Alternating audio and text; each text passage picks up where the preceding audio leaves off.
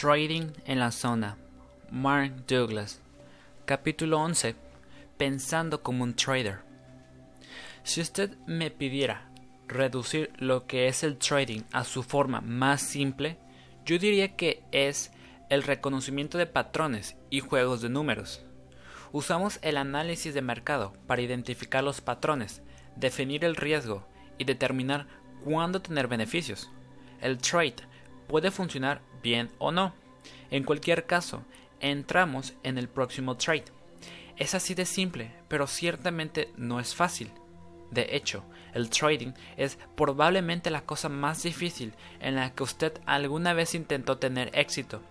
Esto no es debido a que requiere intelecto, sino todo lo contrario.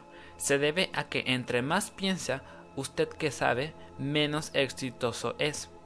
El trading es difícil porque usted tiene que operar en un estado en que no tiene necesidad de saber, aunque su análisis pueda resultar a veces perfectamente correcto. Para operar en un estado de no tener que saber, usted tiene que gestionar adecuadamente sus expectativas. Para esto, usted debe reajustar su estructura mental, de modo que crea sin una sombra de duda en las cinco verdades fundamentales. En este capítulo voy a darle un ejercicio de trading que integre estas verdades sobre el mercado en un nivel funcional en su sistema mental. El proceso le llevará a través de las tres etapas de desarrollo de un trader. La primera etapa es la etapa mecánica.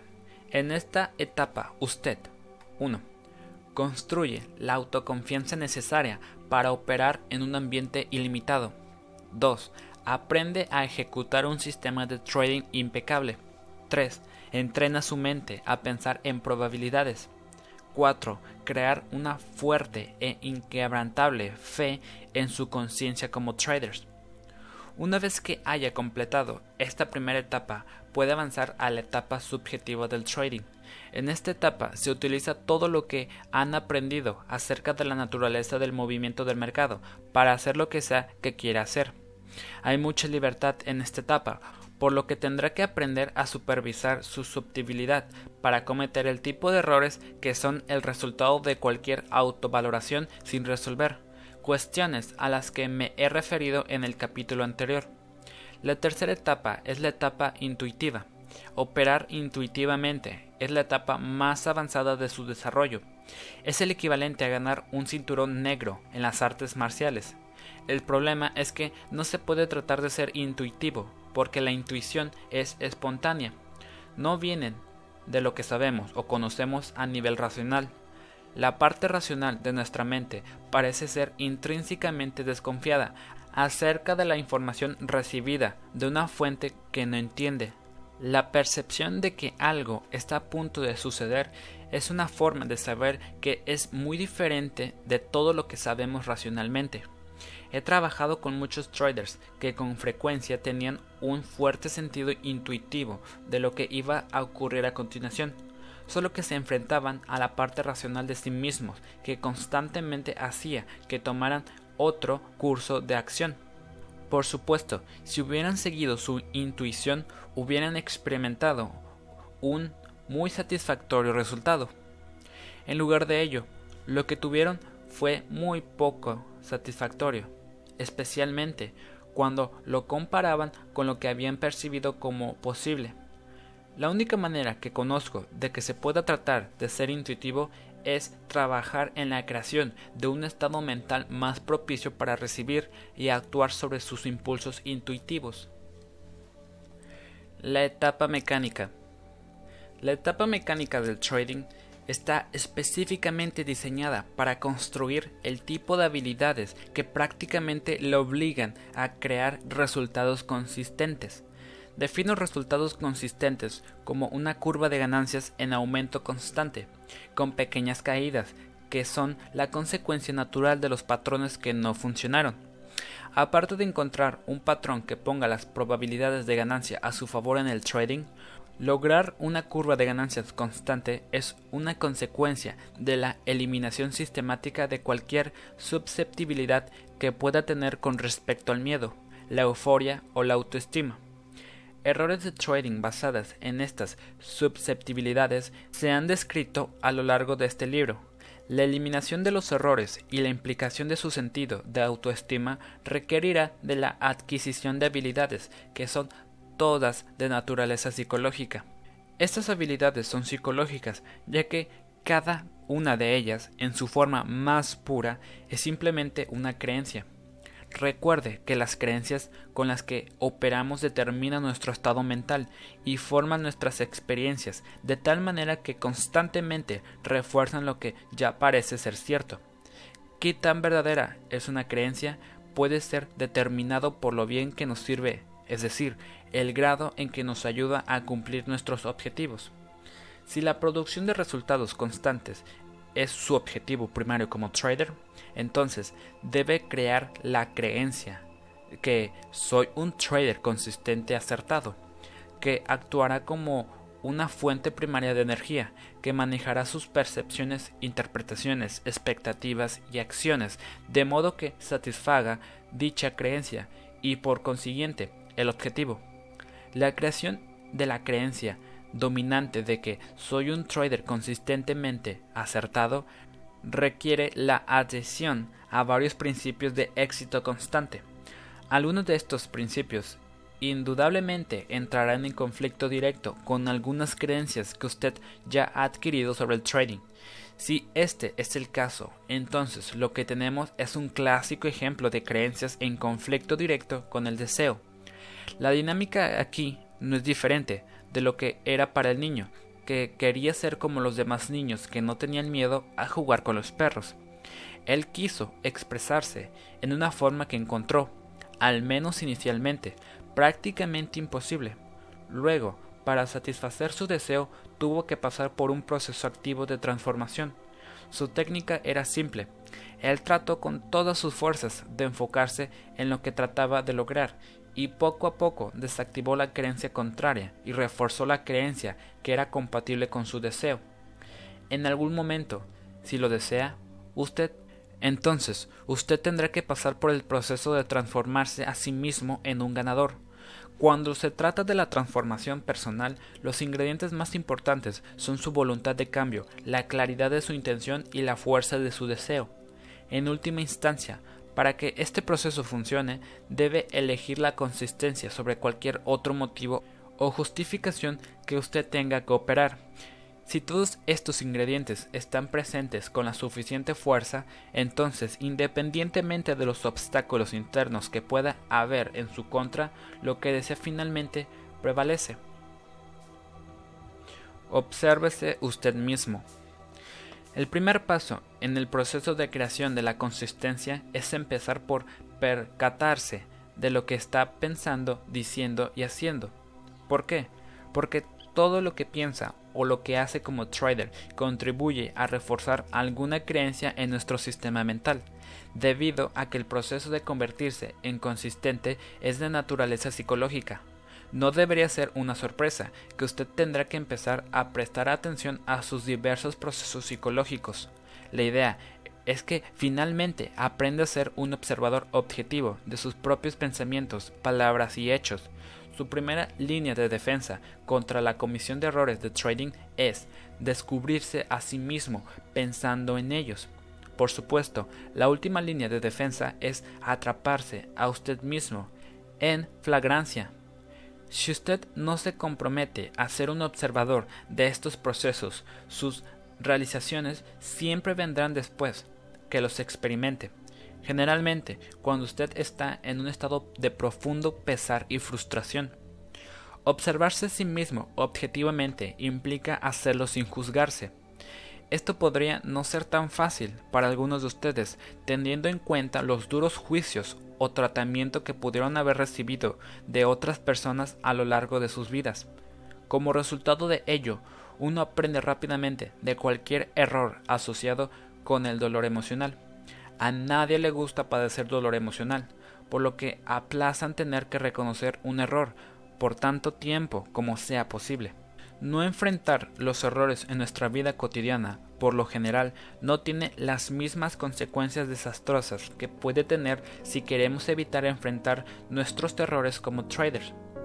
Por ejemplo, cuando trabajo con traders de piso, la analogía que utilizo para ilustrar la precaria situación en que están es pedir que imaginen que caminan a través de un puente sobre el Gran Cañón. La anchura del puente está directamente relacionada con el número de contratos que ellos negocian. Así, por ejemplo, para un contrato de un trade, el puente es muy amplio, por decir algo, 20 pies. Un puente de 20 pies de ancho que permite una gran cantidad de errores, por lo que no tienen que ser muy cuidados o enfocarse excesivamente en cada paso que dan. Sin embargo, si llegasen a tropezar en el borde del puente, la caída al fondo del cañón es de una milla. No sé cuántas personas caminarían a través de un puente estrecho sin barandas de protección donde el terreno está a una milla, pero mi hipótesis es que relativamente pocos lo harían. Del mismo modo, pocas personas tomarían los tipos de riesgo que afronta el trader de piso que negocia con futuros del negocio. Ciertamente, un contrato de un trader de piso puede hacerle un gran daño, tal vez no tanto como la caída de un puente de una milla de alto. Sin embargo, estos contratos también pueden darle una amplia tolerancia para los errores, cálculos equivocados o afrontar excepcionalmente violentos movimientos del mercado que lo podrían encontrar en el lado equivocado. Uno de los mayores traders de piso con el que alguna vez trabajé operaba por su propia cuenta con posiciones promedio de 500 contratos a la vez en bonos del tesoro. A menudo ponía posiciones de más de un millar de contratos. En una posición T 1000 de bonos el valor de los contratos asciende a 31.500 dólares por tick. Los T-bonds pueden ser muy volátiles y pueden negociar varios ticks en cualquier dirección en cuestión de segundos. Como el tamaño de la posición aumenta, el ancho de nuestro puente sobre el cañón se estrecha. En el caso de este trader, el puente se ha reducido al tamaño de un cable delgado. Obviamente, tiene que ser extremadamente bien equilibrado y estar muy enfocado en cada paso que da. El más mínimo error o ráfaga de viento le podría hacer caer del cable y su siguiente parada es una milla hacia abajo. Ahora, cuando se está en las profundidades del trading, un pequeño error o leve ráfaga de viento equivale a un pequeño descuido. Eso es todo, solo un pensamiento o cualquier otra cosa que le permita perder su enfoque, incluso por uno o dos segundos.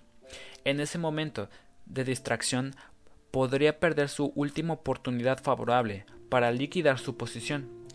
El siguiente nivel de precios, con el volumen suficiente para sacarlos de su operación, podría estar a varios ticks de distancia, lo cual puede significar una enorme pérdida o verse obligado a devolverle al mercado alguna ganancia importante que ya hubiese logrado.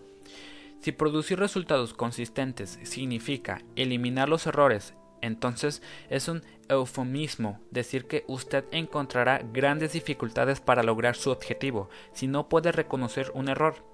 Obviamente, esto es algo que muy pocas personas pueden hacer y explica por qué hay tan pocos ganadores consistentes.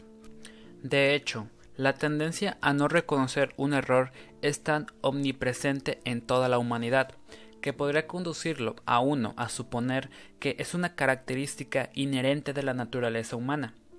No creo que este sea el caso, ni creo que nacemos con la capacidad para ridiculizarnos o menospreciarnos a nosotros mismos, tanto que nos haga cometer errores. Cometer errores es una función natural de la vida y seguirá siéndolo hasta que lleguemos a un punto en el que 1 todas nuestras creencias estén en absoluta armonía con nuestros deseos. 2. Todas nuestras creencias estén estructuradas de tal manera que sean totalmente compatibles con la labor que el medio ambiente realiza desde su perspectiva. Obviamente, si nuestras creencias no son compatibles con lo que funciona a partir de la perspectiva del entorno, el potencial para cometer un error es alto, si no inevitable no vamos a ser capaces de percibir el conjunto de medidas necesarias para nuestro objetivo. Peor aún, no vamos a ser capaces de percibir que lo que queremos no puede estar disponible, o por lo menos no en la cantidad que deseamos, o en el momento en que lo deseamos. Por otro lado, que los errores sean el resultado de creencias que están en conflicto con nuestros objetivos no siempre es aparente o evidente. Sabemos que actuarán como fuerzas opuestas que expresan sus versiones de la verdad sobre nuestra conciencia y que pueden hacerlo de muchas maneras. Lo más difícil de detectar es un pensamiento de distracción que provoca un retraso momentáneo en el enfoque o concentración. En apariencia puede que no suene importante, sin embargo, como en la analogía del puente sobre el cañón, cuando hay mucho en juego, incluso un ligero cambio en la concentración puede resultar en un error de proporciones desastrosas. Este principio se aplica si se trata del trading, eventos deportivos o programación de computadoras. Cuando nuestra intención es clara y sin la influencia de cualquier fuerza contraria, nuestra capacidad para permanecer enfocado es mayor y lo más probable es que logremos nuestro objetivo. Anteriormente, he definido una actitud ganadora como una expectativa positiva de nuestros esfuerzos, con una aceptación que, independientemente de los resultados obtenidos, estos son un perfecto reflejo de nuestro nivel de desarrollo y lo que necesitamos aprender para hacerlo mejor. Lo que separa a los grandes atletas, artistas, intérpretes o ejecutantes de todo el mundo es su clara falta de miedo a cometer un error. No tienen miedo porque no tienen una razón para menospreciarse cuando cometen un error, lo que significa que no tienen una reserva de energía cargada negativamente a la espera de abalanzarse sobre su proceso de pensamiento consciente, como un león esperando el momento adecuado para saltar sobre su presa. ¿De dónde viene esta rara capacidad de pasar rápidamente por encima de sus errores sin criticarse a sí mismos? Una explicación puede ser que crecieron con unos muy inusuales padres, maestros o entrenadores que con sus palabras y ejemplos les enseñaron a corregir sus errores, con verdadero amor, efecto y aceptación. Digo muy inusuales porque muchos de nosotros crecimos experimentando con todo lo contrario. Se nos enseñó a corregir nuestras equivocaciones con enojo, impaciencia y una clara falta de aceptación. Es posible que para estos grandes atletas en el pasado sus experiencias respecto a los errores hayan sido positivas, lo cual los llevó a adquirir la creencia de que los errores simplemente señalan el camino hacia donde necesitan centrar sus esfuerzos para crecer y mejorar. Con una creencia así no hay fuente de energía negativa ni de pensamientos autodenigrantes. Sin embargo, el resto de nosotros que crecimos experimentando una pletora de reacciones negativas a nuestras acciones, naturalmente adquirimos creencias acerca de los errores tales como los errores deben evitarse a toda costa, debe haber algo de malo en mí que cometo errores, debo ser un desadaptado, o debo ser una mala persona porque me equivoco. Recuerde que cada pensamiento, palabra y obra refuerza algunas creencias que tenemos sobre nosotros mismos.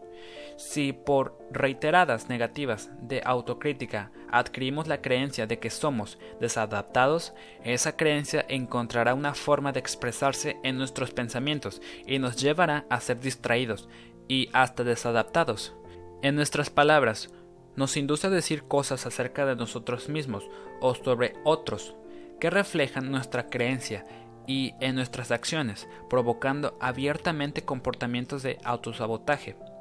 Si usted va a convertirse en un ganador constante, los errores no pueden existir en la clase de contexto cargado negativamente, en el cual subsisten en la mayoría de la gente. Tiene que ser capaz de controlarse usted mismo hasta cierto punto, aunque será difícil de hacer si usted tiene el potencial para experimentar dolor emocional cuando comete un error. Si existe este potencial, usted tiene dos opciones. 1.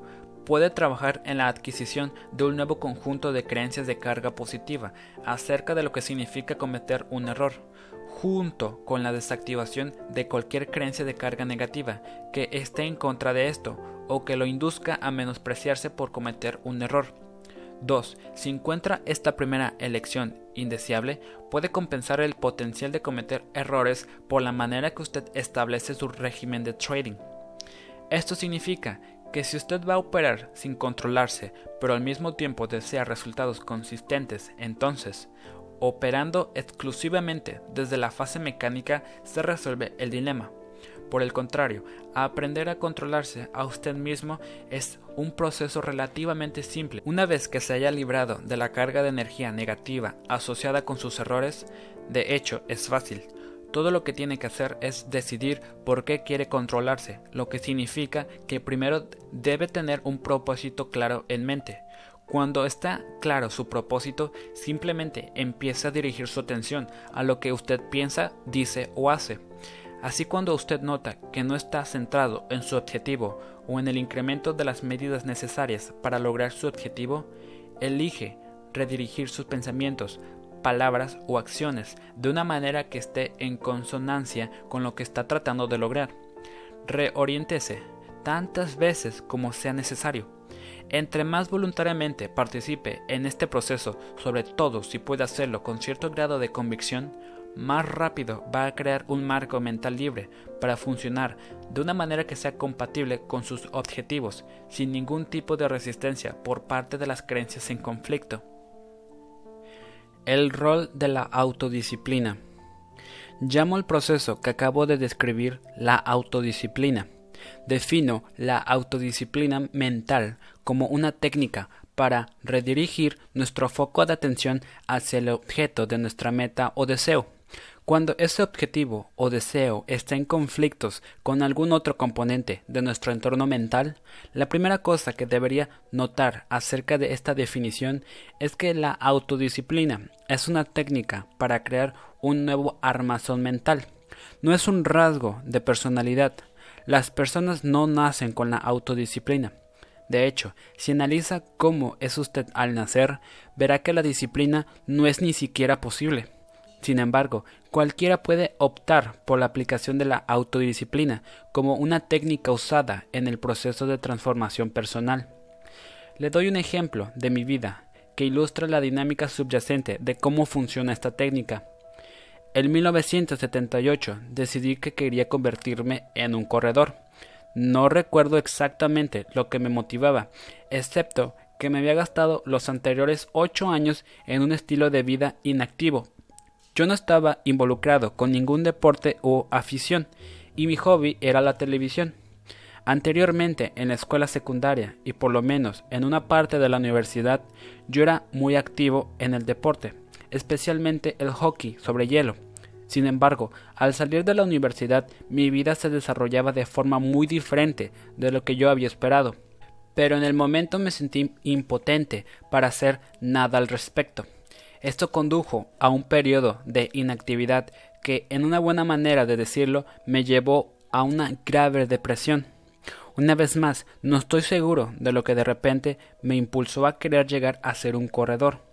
No obstante, recuerdo que la motivación era muy fuerte. Así pues, fui y compré yo mismo unas zapatillas deportivas. Me las puse y salí a correr. Lo primero que descubrí fue que no pude hacerlo. No tenía la resistencia física para correr más de 50 o 70 metros. Esto es muy sorprendente. Yo en realidad no hubiera creído nunca que estuviera tan fuera de forma que no podía correr ni siquiera un centenar de yardas. Este descubrimiento fue tan desalentador que no intenté hacerlo de nuevo durante dos o tres semanas. La próxima vez que fui todavía no podía correr más de 50 o 70 metros. Lo intenté de nuevo al día siguiente, naturalmente con el mismo resultado. Llegué a estar tan desalentado acerca de mi deteriorado estado físico que no volví a correr durante los siguientes cuatro meses. Ahora es la primavera de 1979. Estoy una vez más decidido a convertirme en un corredor, pero al mismo tiempo muy frustrado con mi falta de progresos. Contemplando mi dilema, se me ocurrió que uno de mis problemas era que yo no tenía un objetivo en pro del cual trabajar. Decía que quería ser un gran corredor, pero ¿qué significaba esto? Realmente era demasiado vago y abstracto. Debía tener algo más tangible para trabajar. Así que decidí que quería ser capaz de correr cinco millas antes que finalizara el verano. Cinco millas pareciera insuperable en el momento, pero pensar que yo podía ser capaz de hacerlo me generó un gran entusiasmo. El aumento del nivel de entusiasmo me dio suficiente impulso para correr cuatro veces durante la semana. Al final de la primera semana, yo estaba realmente sorprendido al descubrir cómo, incluso un poco de ejercicio, mejoraba la resistencia y mi capacidad para correr un poco más lejos cada vez. Esto creó aún más entusiasmo, así que compré un libro en blanco para utilizarlo como un diario. Establecí un curso de dos millas y marqué cada cuarto. En el diario elaboré una tabla con la fecha, la distancia recorrida, el tiempo empleado en el recorrido y cómo me sentí físicamente cada vez que corrí. Ahora pensaba que iba por buen camino en el logro de las cinco millas, hasta que literalmente corrí hacia mi próximo conjunto de problemas. El mayor conflicto era los pensamientos distractores que inundaban mi conciencia cada vez que decidía que quería salir a correr. Estaba sorprendido por el número de las razones que encontraba para no hacerlo. Hace calor o frío afuera. Parece que va a llover. Todavía estoy un poco cansado de la última vez que corrí. Nadie más que yo sepa hace esto. O el más frecuente. Voy a ir tan pronto como este programa de TV se acabe. Yo no conozco ninguna otra manera de hacer frente a este conflicto, excepto redirigir conscientemente mi energía mental para orientar mi atención sobre lo que estaba tratando de lograr. Yo realmente quería llegar a 5 millas antes de que finalizara el verano. A veces mi deseo era más fuerte que el conflicto, entonces lograba ponerme mis zapatillas y comenzar a correr. Sin embargo, muchas otras veces mi conflicto y distracción no me dejaban levantar. De hecho, en las etapas iniciales del proceso, estimo que dos tercios de las veces no pude superar la energía en conflicto. El siguiente problema que encontré fue que cuando empecé a llegar al punto en el que era capaz de correr una milla, estaba tan emocionado conmigo mismo que se me ocurrió que no iba a necesitar un mecanismo adicional para conseguir las cinco millas.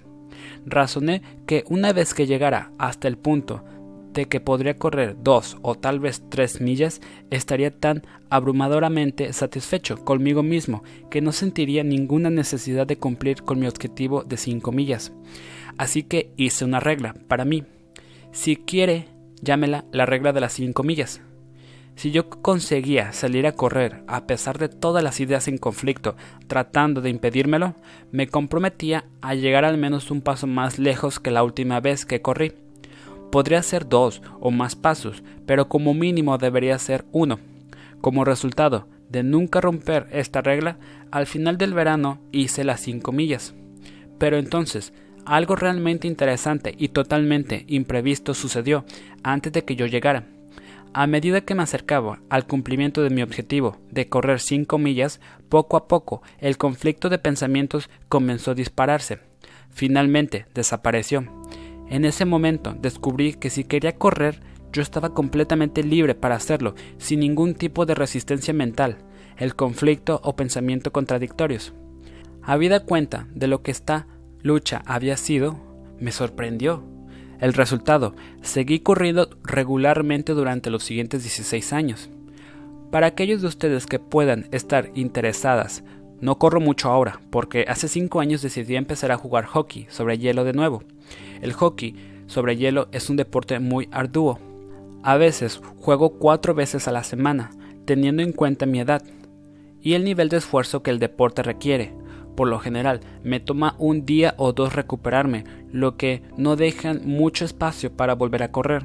Ahora, si usted toma estas expectativas y las pone en el contexto de lo que ahora entiendo acerca de la naturaleza de las creencias, hay una serie de observaciones que podemos hacer. 1. Inicialmente, mi deseo de ser un corredor no tenía apoyo en mi sistema mental. En otras palabras, no había otra fuente de energía, en consonancia con mi deseo. 2. Tuve que hacer realmente algo para crear ese apoyo. Para crear la creencia de que yo soy un corredor, tuve que pasar por una serie de experiencias que estuvieran en consonancia con la nueva creencia.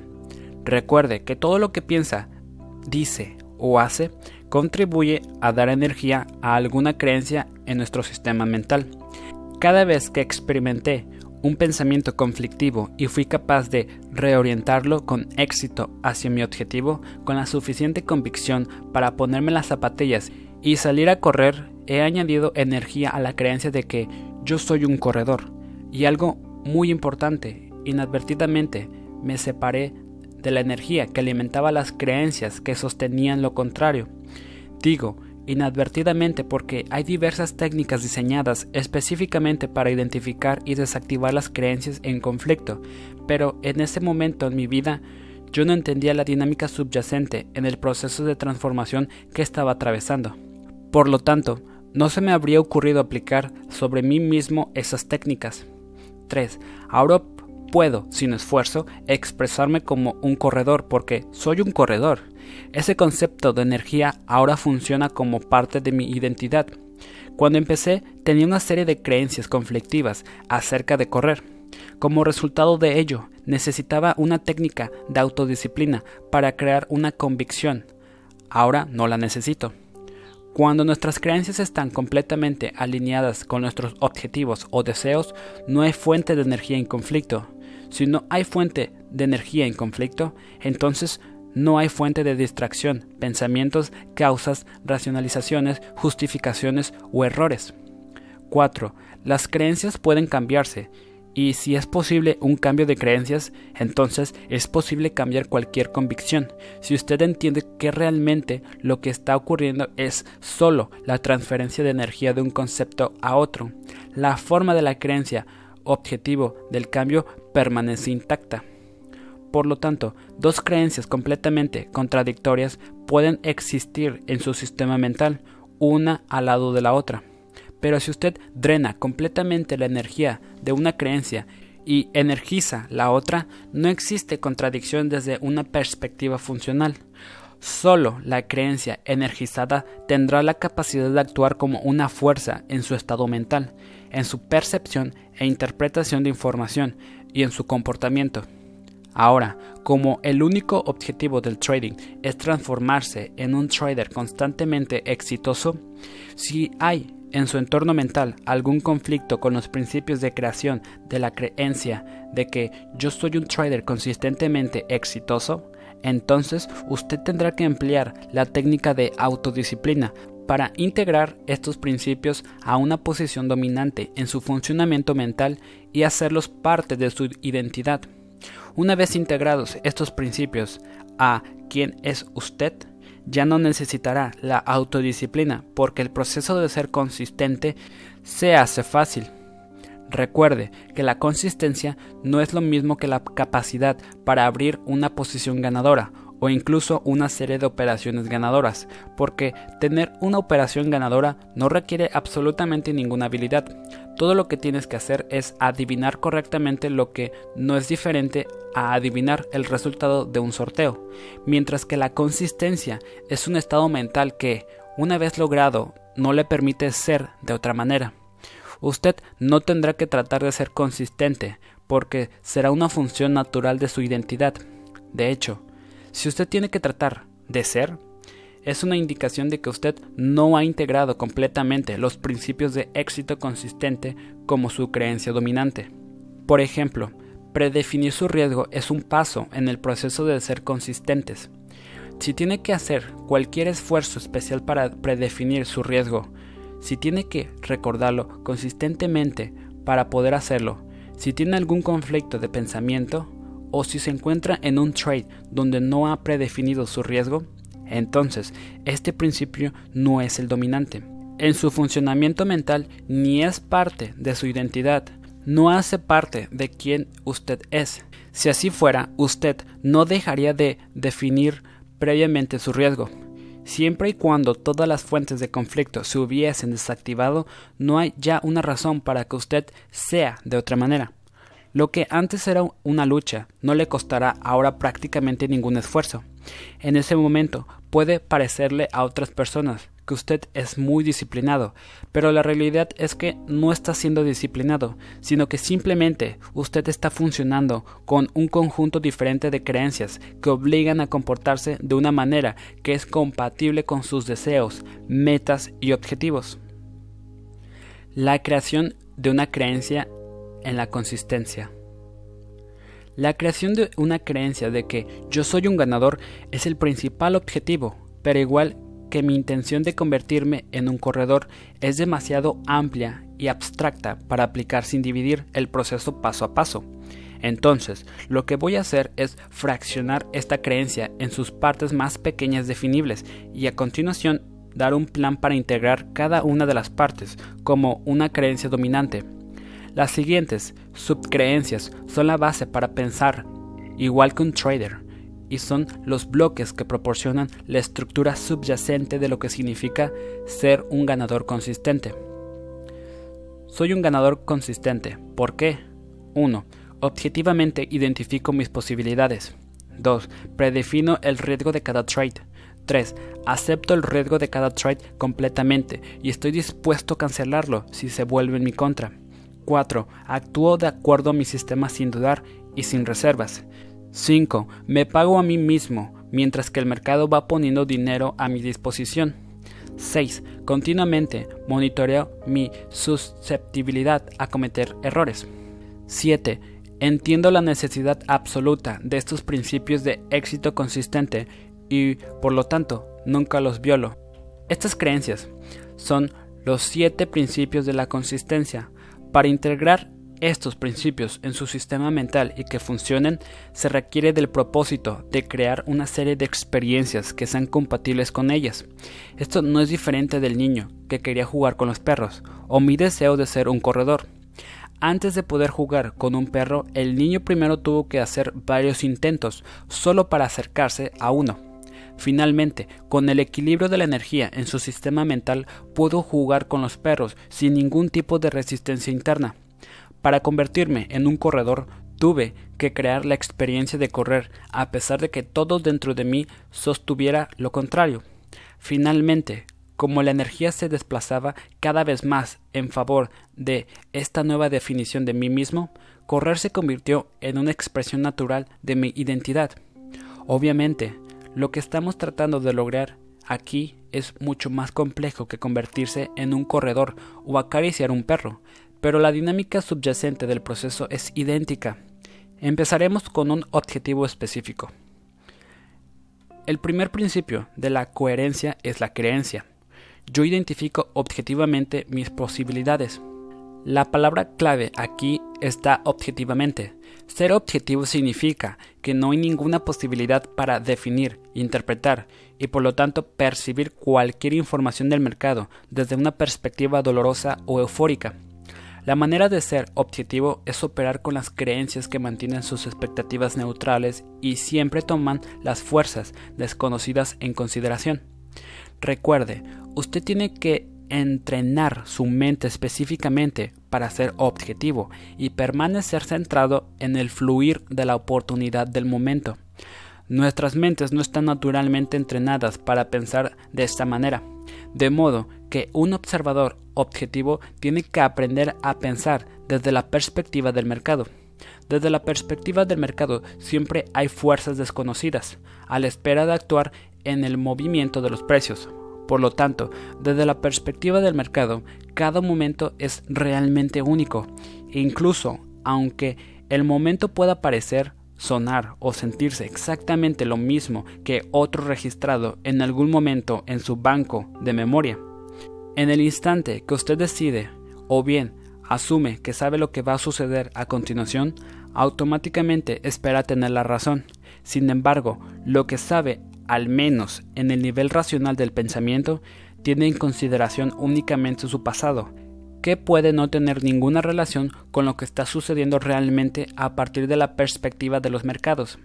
En ese momento, toda la información sobre el mercado que no es compatible con su expectativa tiene el potencial de ser definida e interpretada como dolorosa.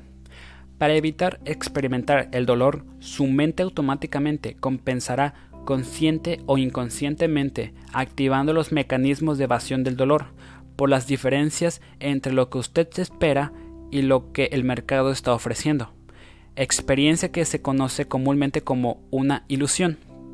En un estado de ilusión usted no es ni objetivo ni está enfocado al fluir de la oportunidad del mercado.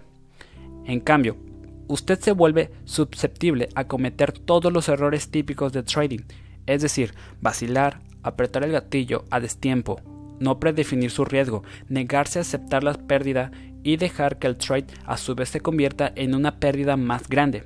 Salir de un trade ganador demasiado pronto, dejar que un trade ganador se convierta en perdedor, acercando su stop a su punto de entrada, dejar de negociar y ver el mercado moverse en la dirección que había pensado, o abrir una posición demasiado grande en relación con su capital.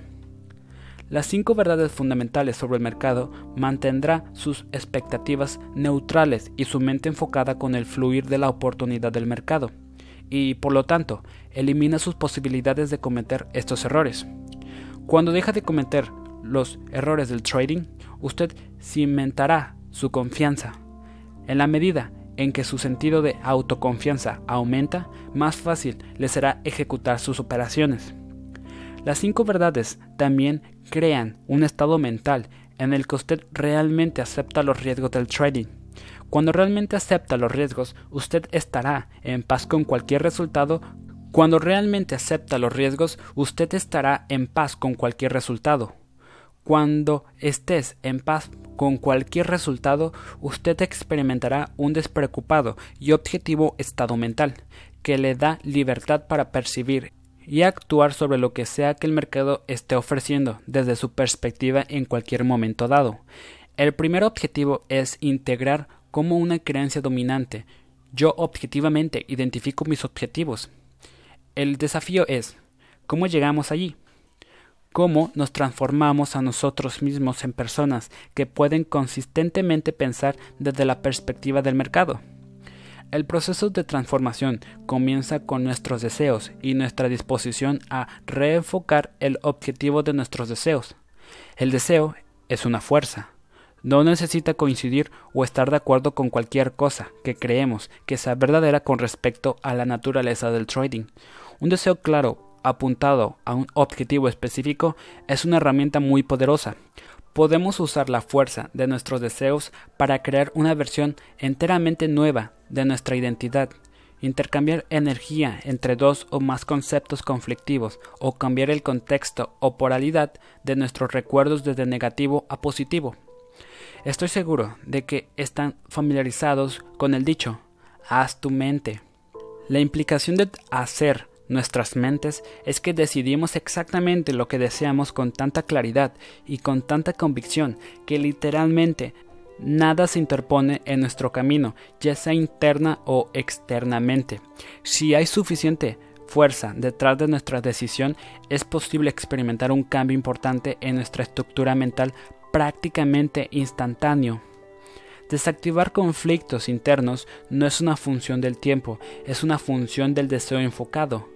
De lo contrario, en ausencia de una extrema claridad y convicción, la técnica de autodisciplina con el tiempo hará el trabajo muy bien.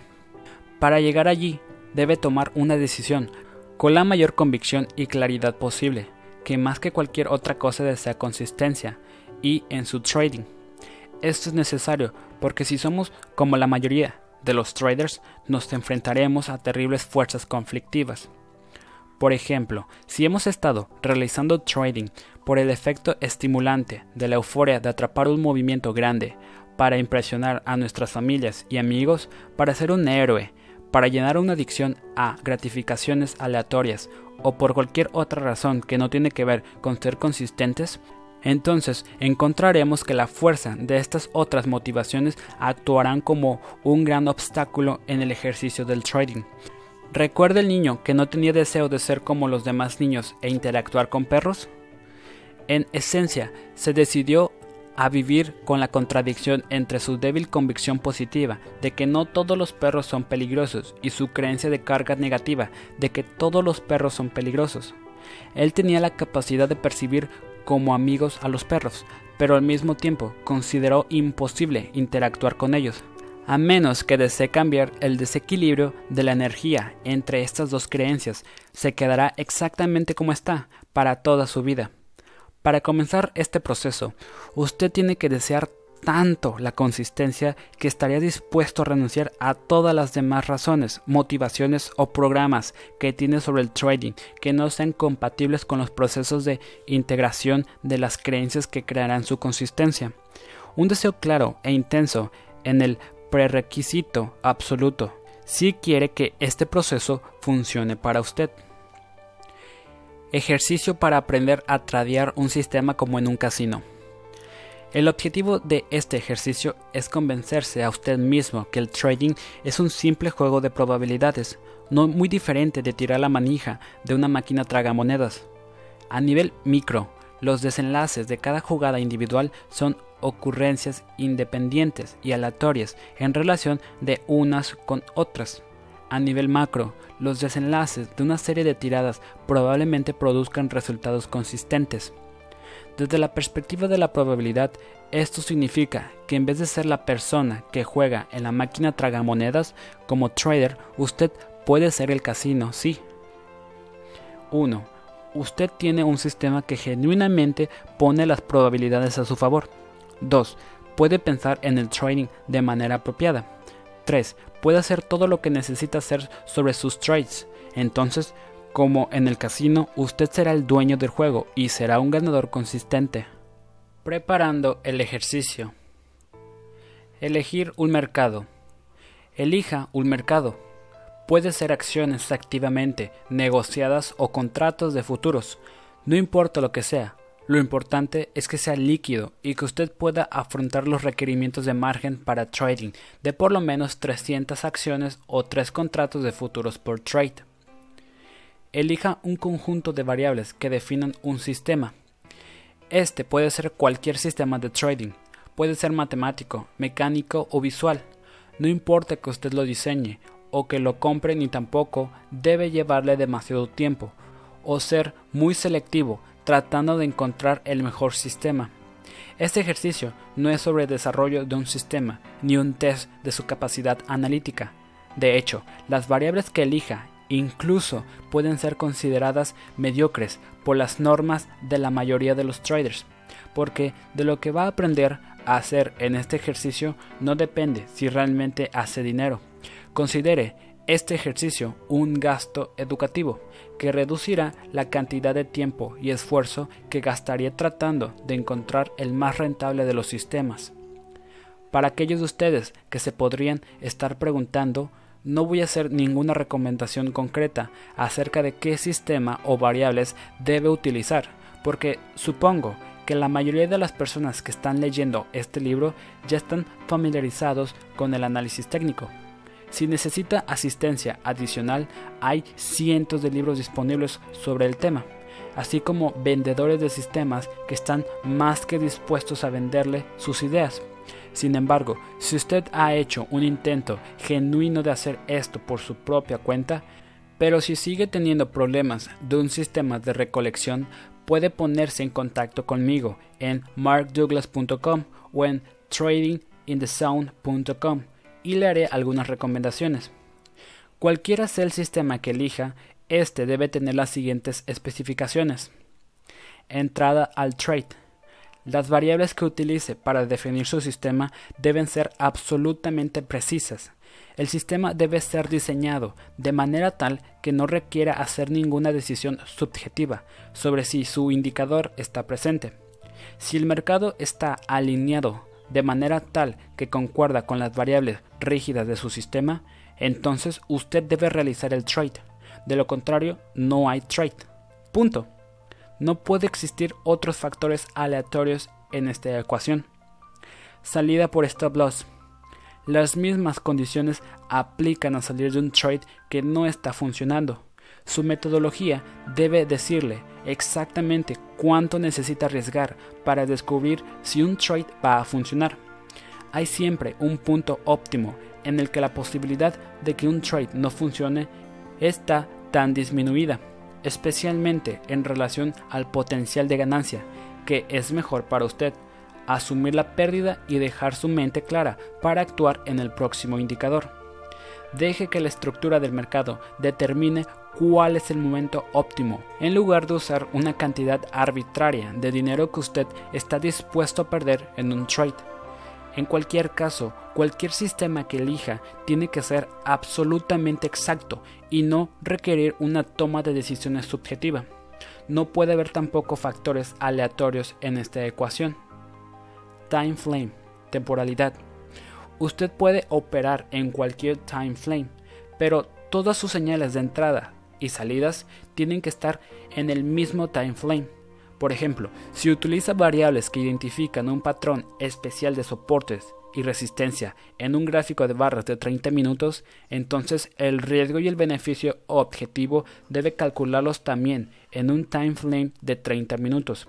Sin embargo, tradear en un solo time frame no quiere decir que no pueda utilizar otros time frames como filtros. Por ejemplo, puede tener como una regla que solo ejecutará trades que están en la dirección de la tendencia mayor. Hay un viejo axioma del trading. La tendencia es tu amiga. Esto significa que usted tiene una mayor probabilidad de éxito cuando opera en el sentido de la tendencia, si la hay. De hecho, el menor riesgo para operar con la mayor probabilidad de éxito se produce cuando usted está comprando en una tendencia alcista o vende en una tendencia descendente del mercado. Para ilustrar cómo funciona esta norma, digamos que haya elegido una forma precisa de determinar patrones de soporte y resistencia en un time frame de 30 minutos. La regla es que usted solo va a negociar en el sentido de la tendencia principal. Una tendencia ascendente del mercado se define como una serie de máximos y mínimos sucesivamente más altos, y máximos y mínimos más bajos sucesivamente definen una tendencia descendente del mercado. Entre más largo el plazo, más significativa es la tendencia, por lo que una tendencia de mercado en un gráfico de barras diarios es más importante que una tendencia del mercado en un gráfico de barras de 30 minutos. Por lo tanto, la tendencia en el gráfico de barras diarias tiene primacia sobre la tendencia en el cuadro de barra de 30 minutos y se considera la principal tendencia. Para determinar la dirección de la tendencia principal, mire lo que está sucediendo en un gráfico de barras diario. Si la tendencia es al alza en el gráfico diario, usted va a buscar un retroceso hasta encontrar un soporte en el gráfico de 30 minutos. Ahí, cuando se devuelva, es donde usted comprará.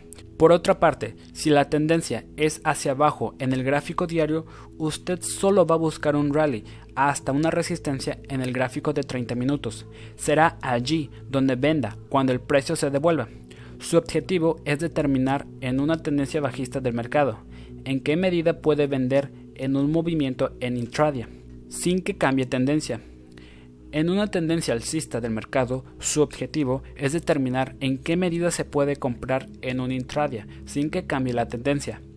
Hay por lo general muy poco riesgo asociado con los soportes y resistencias intradia, porque no tiene que dejar que el mercado vaya más allá de ellos para que le diga que el trade no está funcionando. Taking profit. Toma de ganancias lo crea o no, de todas las habilidades que uno necesita aprender para tener éxito constante en el trading, aprender a tomar beneficios es probablemente la más difícil de dominar. Una multitud de personas, complicados, factores psicológicos, así como la eficacia de un análisis de mercado, hacen parte de esta ecuación. Lamentablemente, la clasificación de esta compleja matriz de asuntos va mucho más allá del alcance de este libro. Lo señalo para que aquellos de ustedes que podrían estar inclinados a reprocharse por salir dejando dinero sobre la mesa se relajen. Incluso después de haber adquirido todas las demás habilidades, podría tomar mucho tiempo antes de dominar esta. No se desesperen. Hay una manera de establecer un régimen de toma de beneficios que por lo menos cumple el objetivo del quinto principio de la consistencia. Si va a establecer la creencia en usted mismo que es un ganador, entonces tendrá que crear experiencias que se corresponden a esa creencia. Dado que el objeto de la creencia es ganar constantemente, tomar los beneficios en un trade ganador es de suma importancia. Esta es la única parte del ejercicio en el que usted tendrá cierto grado de discreción acerca de lo que hace. La premisa es que, en una operación ganadora, nunca se sabe hasta qué punto el mercado llegará. Los mercados rara vez siguen recto hacia arriba o hacia abajo. Normalmente, los mercados suben y a continuación se devuelven o hacia abajo y a continuación vuelven a subir. Estas fluctuaciones pueden hacer que sea muy difícil permanecer en un trade ganador.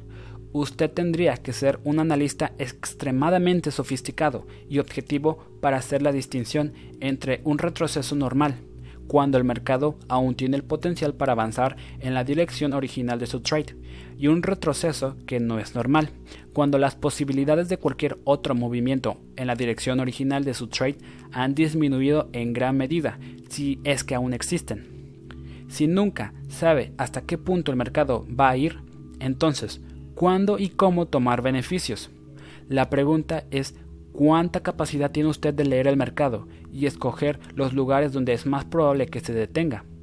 Si no tiene la habilidad para hacer esto objetivamente, el mejor curso de acción desde una perspectiva psicológica es dividir su posición en terceras partes e ir saliendo parcialmente de su posición en la medida que el mercado se mueva a su favor.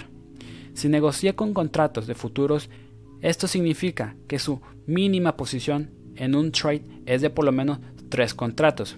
En el caso de las acciones, la posición mínima es cualquier número de acciones que es divisible por 3, de modo que no habrá posiciones impares. Esta es la forma como yo escalo una posición ganadora. Cuando empecé en el trading, especialmente durante los tres primeros años, yo periódicamente analizaba a fondo los resultados de mis trades. Una de las cosas que descubrí fue que rara vez alcanzaba un stop loss sin que el mercado pasara primero por lo menos un poco en dirección de mi trade. En promedio, solo uno de cada diez operaciones fue inmediatamente perdedora y en ningún momento estuvieron a mi favor. De los otros 25 a 30% de los trades en última instancia resultaron perdedores. El mercado fue por lo general en mi dirección por 3 o 4 ticks antes de regresarse y tocar mi stop loss. Calculé entonces que si incorporaba el hábito de retirar al menos un tercio de mi posición original cada vez que el mercado avanzaba 3 o 4 ticks en mi dirección, al final del año, estas ganancias acumuladas rendían mucho a la hora de pagar mis gastos. Al día de hoy, sin reservas ni dudas, retiro una porción de una posición ganadora, ni bien el mercado me da un poco para tomar. ¿Cuánto podría ser? Depende del mercado. Será una cantidad diferente en cada caso. Por ejemplo, en futuros de bonos del tesoro tomo una tercera parte de mi posición cuando me da 4 ticks en el Standard Poor's 500 de 1,5 a 2 puntos. En un negocio de bonos que es normalmente es menos riesgoso, espero más de 6 ticks para averiguar si el trade va a funcionar. Ejemplo de un negocio de 3 contratos. Si abro una posición en el mercado y de inmediato se vuelve mi contra sin antes darme por lo menos 4 ticks, cierro la posición con 18 ticks de pérdida. Pero como he indicado, esto no sucede a menudo es más probable que el precio se mueva a mi favor unos cuantos ticks antes de convertirse en perdedor. Si va en mi favor por lo menos 4 ticks, aprovecho esos 4 ticks y liquido un contrato. Lo que he hecho es reducir mi riesgo total en los otros dos contratos por 10 ticks. Si el mercado entonces me saca perdiendo en los dos últimos contratos, la pérdida neta en el trade es solo de 8 ticks. Si el mercado se mueve en mi dirección, líquido la próxima tercera parte de la posición en algún objetivo de beneficio predeterminado. Para predeterminar este objetivo de ganancia, me baso en algún soporte o resistencia en un periodo de tiempo más largo o en un importante máximo o mínimo anterior. Al tomar el segundo tercio de mis beneficios, yo también muevo el stop loss a mi punto de entrada original. Ahora tengo un beneficio neto en el trade independientemente de lo que ocurra con el último tercio de la posición. En otras palabras, ahora tengo una oportunidad libre de riesgo. No hay palabras en esta página suficientes para subrayar lo importante que es para usted la experiencia del estado de oportunidad libre de riesgo. Cuando se configura una situación en la que hay una oportunidad libre de riesgo, no hay forma de perder a menos que algo muy raro ocurra como un salto del precio que supere su límite o su stop loss. Si en circunstancias normales no hay forma de perder, experimentará lo que realmente se siente al estar en un trade con un estado mental relajado y tranquilo. Para ilustrar este punto, imagine que está en un trade ganador. El mercado hace un movimiento significativo en la dirección esperada, pero no tomó ganancia alguna porque usted pensó que llegaría aún más lejos. Sin embargo, en vez de ir más lejos, el mercado vuelve a la posición de entrada de su trade. Usted entra en pánico y liquida su trade, pero ni bien hace esto, el mercado comienza a moverse en la dirección prevista. Si hubiera retirado parcialmente algo de ganancias y se hubiera puesto antes una situación de oportunidad libre de riesgo, sería muy improbable que se hubiese estresado o sentido ansiedad o pánico. Le quedaría aún la tercera parte de la posición. ¿Y ahora qué hago? Busco el lugar más probable donde el mercado se detendrá y allí coloco mi take profit sin preocuparme por exprimir hasta el último tick del mercado. He descubierto a través de los años que esto último no vale la pena. Otro factor que usted necesita tener en cuenta en la proporción riesgo-recompensa, el ratio riesgo-recompensa es el valor en dólares de qué tanto riesgo tiene usted que tomar en relación con el potencial de beneficio. Idealmente, su ratio riesgo-recompensa debe ser al menos 3 a 1, lo que significa que solo se arriesga un dólar por cada 3 dólares de beneficio potencial. Si su sistema y la forma en que ejecuta la escala de toma de ganancias en su trade le da un ratio riesgo-recompensa de 3 a 1, aunque el porcentaje de sus trades ganadores sean inferior al 50%, usted seguirá ganando dinero. Si su sistema y la forma en que ejecuta la escala de toma de ganancias en su trade le da un ratio riesgo-recompensa de 3 a 1, aunque el porcentaje de sus trades ganadores sean inferior al 50%, usted seguirá ganando dinero consistentemente. Un ratio riesgo-recompensa de 3 a 1 es ideal. Sin embargo, a los efectos de este ejercicio no importa lo que es, ni tampoco importa la eficacia con la que aplica la escala de toma de beneficios, siempre y cuando lo haga. La clave es hacerlo mejor por pagarse a sí mismo, utilizando una razonable escala de toma de beneficios cuando el mercado ponga dinero a su disposición. Cada porción que usted tome de un trade contribuirá para que crea que es un ganador consistente y los números se alinearán mejor en la medida que la creencia en su habilidad para ser consistente se haga más fuerte. Trading en manos de muestreo. El trader típico vive o muere por los resultados de sus trades más recientes. Si fue ganador, continúa contento a realizar el trade siguiente. Si no lo fue, comienza a cuestionarse la validez de su sistema para descubrir qué variables funcionan, cuán bien funcionan y qué no funciona, necesitamos un enfoque sistemático que no tome variables aleatorias en consideración. Esto significa que necesitamos expandir nuestra definición de éxito o fracaso desde la perspectiva limitada de trade por trade del trader típico a un tamaño de muestreo de 20 trades o más. Cualquier sistema que decida debe estar basado en algún número limitado de variables de mercado o relaciones entre estas variables que midan el potencial del mercado para moverse hacia arriba o hacia abajo. Desde la perspectiva del mercado, cada trader que tiene el potencial de colocar o sacar un trade puede actuar como una fuerza en el movimiento de precios y es, por lo tanto, una variable del mercado. No hay sistema técnico que pueda tomar en consideración a cada trader y sus razones por entrar o salir de cada trade. Como resultado, cualquier conjunto de variables de mercado que definan un sistema es como una fotografía de algo muy fluido que captura solamente una porción limitada de todas las posibilidades. Cuando usted aplica cualquier conjunto de variables al mercado, ellas pueden funcionar muy bien durante un periodo extendido del tiempo, pero después de un tiempo usted podría encontrar que su eficacia disminuye. Esto es porque la dinámica de la interacción entre todos los participantes está cambiando. nuevos traders llegan al mercado con sus propias ideas únicas de lo que es alto y lo que es bajo, y otros traders se retiran. De a poco, estos cambios afectan la dinámica de cómo se mueve el mercado. No hay fotografía que pueda tomar estos cambios sutiles en consideración. Usted puede compensar por estos cambios sutiles y aún mantener un enfoque consistente, tradeando en tamaños de muestreo. El tamaño de su muestra tiene que ser lo suficiente amplio para que dé a sus variables un test justo y suficiente, pero al mismo tiempo lo suficientemente pequeño que si su efectividad disminuye, usted pueda detectarlo antes de perder una cantidad importante de dinero. He encontrado que un tamaño de muestreo de por lo menos 20 trays cumple con ambos requerimientos. Pruebas.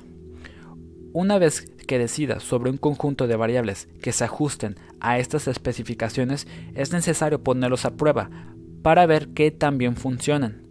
Si tiene el software apropiado para hacer esto, usted probablemente ya está familiarizado con este procedimiento. Si no dispone de software de pruebas, usted puede desarrollar su propio sistema de pruebas o contratar un servicio de pruebas que lo haga por usted. Si usted necesita una recomendación para un servicio de pruebas, pónganse en contacto conmigo, el Mark Douglas o tradinginthesound.com para una remisión. En cualquier caso, tenga en cuenta que el objetivo del ejercicio consiste en utilizar el comercio como un vehículo para aprender a pensar objetivamente, como si fuera un operador de casino. Ahora, el rendimiento de su sistema no es muy importante, pero sí es muy importante que usted tenga una buena idea de lo que puede esperar de un ratio ganancia-recompensa. Aceptar el riesgo. Un requerimiento de este ejercicio es que usted sepa por adelantado exactamente cuál es su riesgo en cada uno de los 20 trades de su muestra. Conocer el riesgo y aceptar el riesgo son dos cosas diferentes. Quiero que usted esté tan cómodo como sea posible con el valor del riesgo que está tomando en este ejercicio, porque este ejercicio requiere que usted use una muestra de 20 trades. El riesgo potencial es que perderá en los 20 trades. Esto es obviamente el escenario del peor caso. Es una ocurrencia tan probable como ganar en los 20 trades, lo que significa que no es muy probable. Sin embargo, es una posibilidad. Por lo tanto, debe diseñar el ejercicio de tal manera que usted pueda aceptar el riesgo de perder en los 20 trades. Por ejemplo, si usted negocia Standard Poor's futuros, el sistema puede exigirle que necesita arriesgar hasta 3 puntos por contrato para averiguar si el trade va a funcionar. Dado que el ejercicio requiere negociar 3 contratos por trade, el valor total en dólares de los riesgos por operación es de 2.250 dólares si utiliza contratos estándar. El valor en dólares del riesgo acumulado si pierde en los 20 trades es de 45.000 y puede que no sea cómodo correr el riesgo de 45 mil dólares en este ejercicio. Si no se siente cómodo, puede reducir el valor en dólares de los riesgos negociando contratos estándar en Push Mini. Se trata de un quinto del valor de los contratos estándar, de modo que el valor total en dólares de los riesgos por el negocio baja a 450 y el riesgo acumulado para los 20 trades es de 9000. Esto puede hacer lo mismo si quiere negociar acciones. Reduce el número de acciones por trade hasta llegar a un punto donde se sienta cómodo con el riesgo total acumulado de los 20 trades. Lo que no puede hacer es cambiar los parámetros de riesgo establecidos para satisfacer sus niveles de confort. Si basado en su investigación ha determinado que un riesgo de 3 puntos en el Standard Poor's es la distancia óptima que debe dejar que el mercado vaya contra su sistema para que le diga que no vale la pena estar en esa oposición, entonces déjela en tres puntos. Cambie esta variable solamente si está garantizada desde la perspectiva del análisis técnico. Si ha hecho todo lo posible para reducir el tamaño de su posición y encuentra que todavía no está cómodo con el valor acumulado en dólares que puede perder en los 20 trades, entonces le sugiero que lo haga en una cuenta demo. Con una cuenta demo es lo mismo, salvo que el negocio en realidad no entra en el mercado, por lo que realmente usted no tiene ningún dinero en riesgo. Una cuenta demo es una excelente herramienta no solo para la práctica en tiempo real, en condiciones reales del mercado, sino también para probar un sistema de trading. Puede haber otros, pero el único servicio de este tipo que sé es el de audiotrack.com. Hacer el ejercicio. Cuando usted tiene un conjunto de variables que se ajusta a las especificaciones descritas, que sepa exactamente lo que cada trade va a costar para averiguar si funciona, si tiene un plan para la toma de beneficios, y usted sabe lo que puede esperar de su proporción riesgo-beneficio para el tamaño de su muestra, entonces está listo para comenzar el ejercicio. Las reglas son simples. Opere su sistema exactamente como lo ha diseñado esto significa que debe comprometerse a tradear por lo menos las próximas 20 ocurrencias de su indicador, no simplemente el próximo trade o el próximo par de trades, sino todos los 20. No importa que suceda, no puede desviarse ni estar influenciado por otros factores externos o cambiar las variables que definan su sistema hasta que haya completado la muestra. Haciendo este ejercicio con variables rígidas y relativamente fijas que definan su sistema y un compromiso de ejecutar cada trade de su muestra, crea un régimen de trading que replica la manera en que opera un casino. ¿Por qué los casinos hacen dinero consistentemente sobre un evento que tiene un desenlace aleatorio? Porque ellos saben que sobre una serie de eventos las probabilidades están a su favor. No pueden meterse en un proceso de elegir qué mano de blackjack, vuelta de rueda o tirada del dado van a participar tratando de predecir por adelantado el desenlace de cada uno de estos eventos individuales. Si usted cree en las cinco verdades fundamentales y cree que el trading es simplemente un juego de probabilidades, no muy diferente a tirar de la manija de una máquina tragamonedas, entonces encontrará que este ejercicio no requiere esfuerzo, porque su deseo de seguirlo, con su compromiso de ejecutar cada trade en su muestra y su creencia en la naturaleza probabilística del trading estarán en completa armonía. Como resultado, no habrá miedo, resistencia o pensamientos que lo distraigan. ¿Qué puede detenerlo de hacer exactamente lo que necesita hacer cuando lo necesita hacer sin reservas ni dudas? Nada. Por otra parte, si no se le ha ocurrido aún este ejercicio, creará una colisión entre su deseo de pensar objetivamente en probabilidades y todas las fuerzas dentro de usted que están en conflicto con su deseo. La cantidad de dificultad que tenga para hacer este ejercicio estará en directa proporción con el grado en el que estos conflictos ocurren. En un grado u otro, usted experimentará exactamente lo contrario de lo que describí en el párrafo anterior. No debe sorprenderle que en los primeros intentos encuentre que realizar este ejercicio le parezca virtualmente imposible. ¿Cómo debe encarar estos conflictos? Monitorícese a usted mismo y use la técnica de autodisciplina para reenfocarse en sus objetivos.